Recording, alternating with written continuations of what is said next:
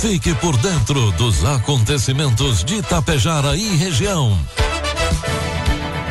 A partir de agora, Tapejara Notícias, segunda edição. Um trabalho da equipe de jornalismo da Rádio Tapejara.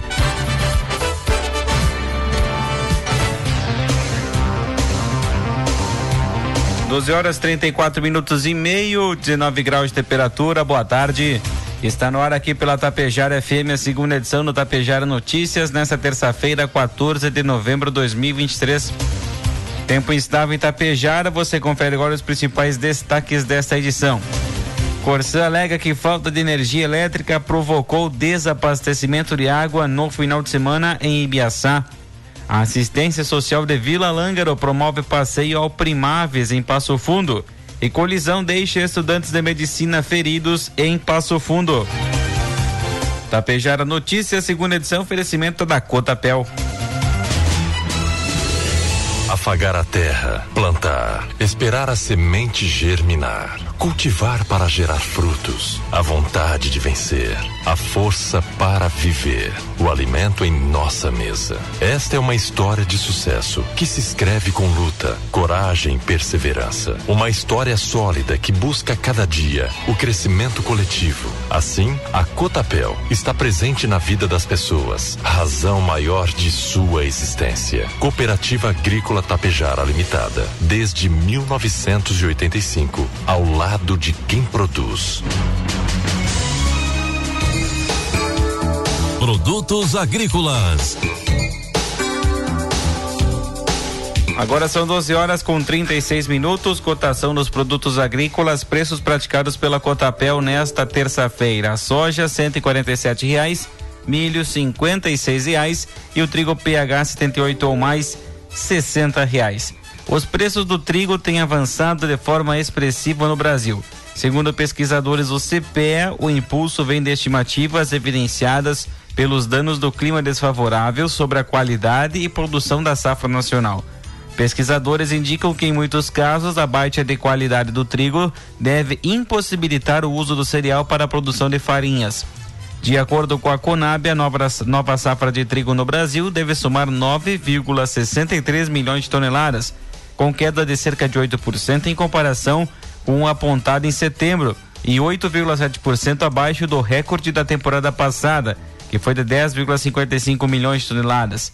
Isso é observado mesmo com a área com o trigo no Brasil tendo aumentado em 12% frente à temporada anterior, que era de 3,46 milhões de hectares. Assim, a menor produção se deve à queda na produtividade, que está estimada em 2,78 toneladas por hectare, redução de cerca de 8% frente ao indicado em outubro e 18,6% inferior à registrada em 2022, ainda conforme dados da Conab. Informe Econômico. Agora são 12 com 37 minutos e meio. Informações e cotações do mercado econômico neste momento na Bolsa de Valores. Dólar comercial cotado a quatro reais com oitenta e nove centavos. Dólar turismo cinco com oito. Euro cinco reais com vinte e quatro centavos. O feriado de proclamação da República, celebrado nesta quarta-feira, muda o funcionamento de muitos estabelecimentos, além do atendimento ao público e repartições públicas. Segundo a Federação Brasileira de Bancos, a FEBRABAN, os bancos não abrem nesta quarta-feira. As áreas onde ficam os caixas eletrônicos funcionam normalmente, assim como aplicativos e internet banking. Contas com vencimento no dia 15 podem ser pagas no dia 16. Correios informaram que também não haverá atendimento. Canais disponíveis são a seção Fale Conosco do site, o atendimento automatizado pelos fones 0800 725 7282, além do chat. A reabertura acontece na quinta-feira. Agências do INSS vão fechar nessa quarta. O telefone 135 está disponível apenas para serviços automatizados. Não haverá atendentes. As atividades também retornam quinta-feira. E segundo a Caixa Econômica Federal, donos de lotéricas podem escolher se abrem ou não. Aí depende de cada empresário. Em Tapejara, Cervelim Loterias estará aberta das 8 horas da manhã às 11h30. Na quinta-feira, todas as agências lotéricas voltam a funcionar de forma normal. Previsão do tempo. 12 com 39, 19 graus de temperatura. Nessa terça, a frente fria se afasta do estado, mas a umidade causada pela baixa pressão atmosférica que vem do Paraguai permanece. E conforme a Clima Tempo, a previsão de chuva para noroeste e litoral com possibilidade de temporal. Na fronteira oeste, cidades como Bagé e Pelotas, situação com estabiliza com chances de garoa. E no norte ocorrem pancadas de chuva de forte intensidade acompanhadas de vento, trovoadas e risco de granizo. O Instituto Nacional de Meteorologia, o INMET, emitiu alerta laranja válido até ontem, segunda-feira, para risco de tempestade. O comunicado englobou todo o território gaúcho com possibilidade de queda de granizo. A temperatura para hoje de, eh, de 11 graus a mínima foi registrada em Pedras Altas no sul. Já a máxima de 29 graus pode aparecer em Novo Tiradentes e Vicente Dutra no norte. A quantidade de chuva mais intensa do dia, de 80 milímetros, está prevista para cidades como Três Arroios, Severiano de Almeida e São Valentim. Em Itapejara, a terça-feira amanheceu com tempo chuvoso, previsão de tempo estável ao longo de todo o dia. O total acumulado para hoje é de 50 milímetros e a temperatura pode chegar a 26 graus. Para amanhã, quarta-feira, feriado de proclamação da República, tempo chuvoso intercalado com períodos de céu nublado. 25 milímetros é o total acumulado e a variação térmica entre 18 e 26 graus. Destaques de Itapejara e região. 12 horas 40 minutos, 19 graus de temperatura. A Copral informa a seguinte interrupção no fornecimento da energia elétrica para o município de Itapejara nas localidades de Vila Campos e Linha Iscariote em município de Ibiaçá, nas localidades de Campinas e Linha Rossi. Desligamento programado para amanhã, quarta-feira, das 8 horas da manhã a 1 hora da tarde, para a substituição de postes, cabos isoladores e transformador para aumento da capacidade da rede. As interrupções são feitas para garantir energia de qualidade na vida dos cooperantes. Na dúvida, a Copra disponibiliza o número 116. Os moradores das regiões mais altas de Ibiaçá voltaram a sofrer com constantes episódios de falta de água. No último final de semana, por exemplo, há relatos de moradores sobre o desabastecimento de água na sexta-feira, no sábado e no domingo. Em nota, a Corsã informou que o problema foi provocado por falta de energia elétrica no sábado, o que impediu o acionamento dos poços. A Corsã verificou que no sábado, dia 11, houve falta de energia elétrica em Ibiaçá o que inviabilizou o acionamento de todos os postos artesianos ao mesmo tempo. O sistema foi religado à noite, mas no domingo, devido ao alto consumo, clientes das partes mais altas ainda estavam com o desabastecimento ou baixa vazão na rede de água, afirma o texto. No último sábado, Ibiaçá permaneceu sem energia elétrica durante a parte da tarde. A companhia não mencionou, no entanto, que havia provocado desabastecimento de água na noite anterior.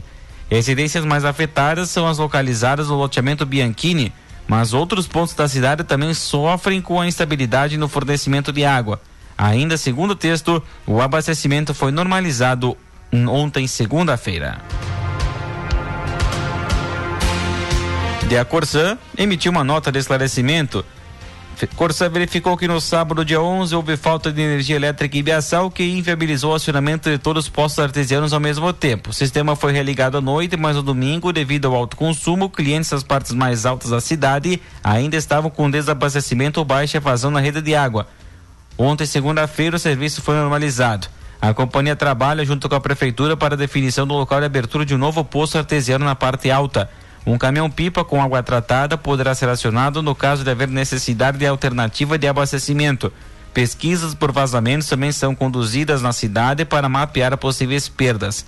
Para outras informações, a Corsan disponível em canais oficiais de atendimento, aplicativo Corsan, site corsan.com.br, pelo telefone 0800 646 6444 com ligações gratuitas e o WhatsApp 51 99704 6644.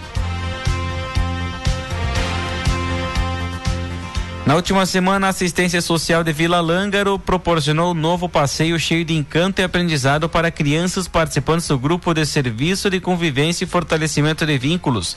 O destino escolhido foi o Primáveis, localizado em Passo Fundo, que originalmente surgiu em apoio à pesquisa de primatas no Rio Grande do Sul e hoje abriga uma variada fauna, contando com cerca de 300 indivíduos entre primatas, aves, répteis e mamíferos.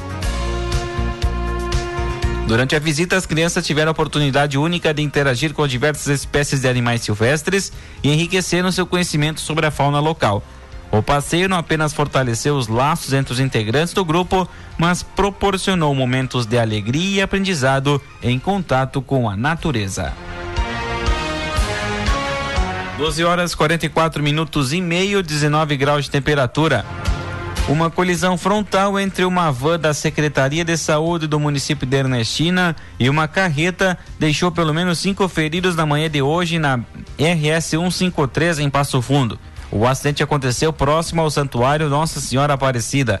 A van levava estudantes de medicina no sentido Passo Fundo Ernestina, onde realizariam atendimentos médicos. A carreta, com placas de Ibirubá, trafegava no sentido contrário. De acordo com o motorista, que não se feriu, o veículo de carga aquaplanou e invadiu a pista contrária.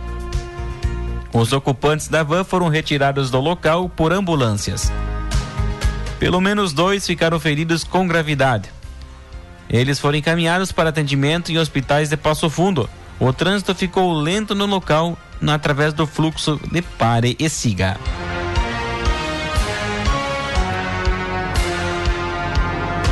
Mais de 200 expositores apaixonados por carros antigos estiveram presentes na edição de 2023 do Encontro de Carros Antigos Ourenses, realizado no último domingo, dia 12, na Praça Antônio Boss Filho, em São José do Ouro. Conforme dados da organização do evento, foram contabilizados 210 veículos participantes, todos com ano de fabricação inferior a 1999 Cada expositor doou um quilo de alimento não perecível que será repassado para entidades do município.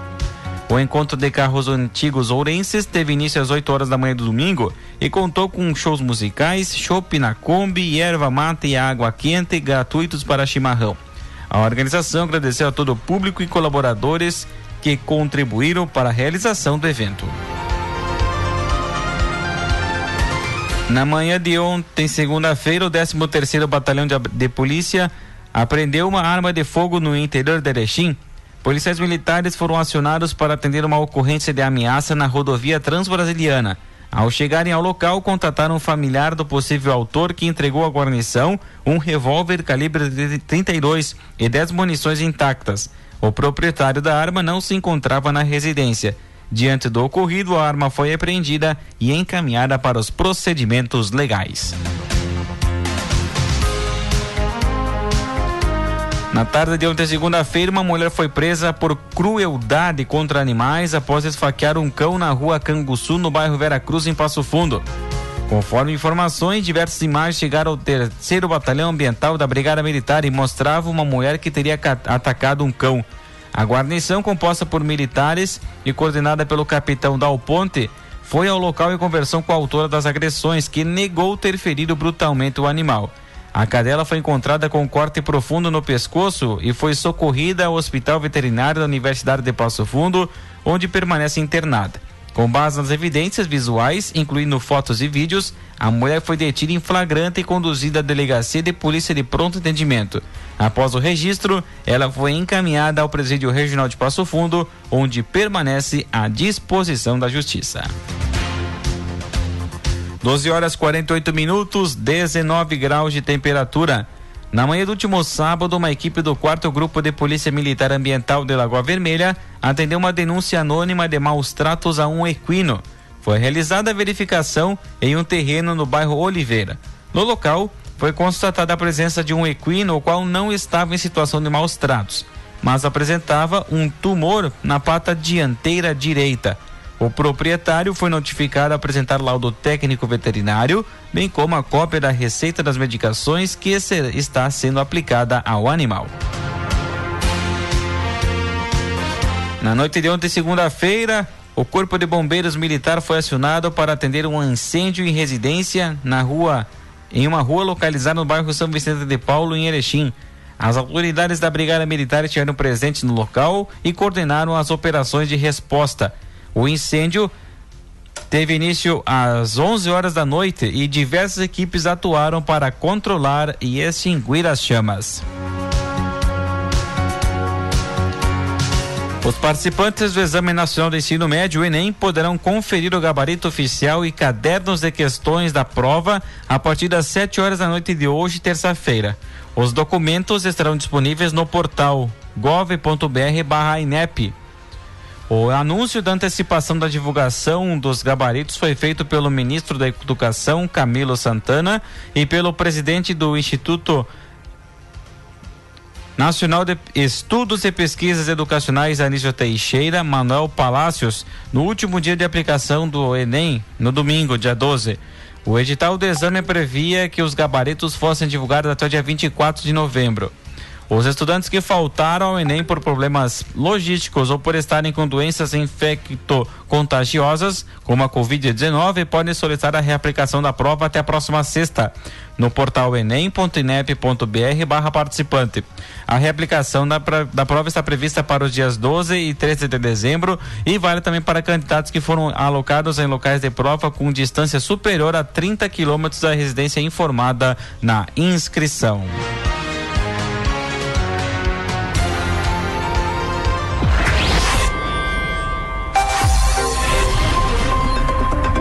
Vice-prefeito e quatro secretários municipais de Santa Cruz do Sul são afastados por envolvimento em fraudes de 47 milhões de reais. Ex-estagiária do Tribunal de Justiça do Estado é presa por colaborar com facção criminosa da capital.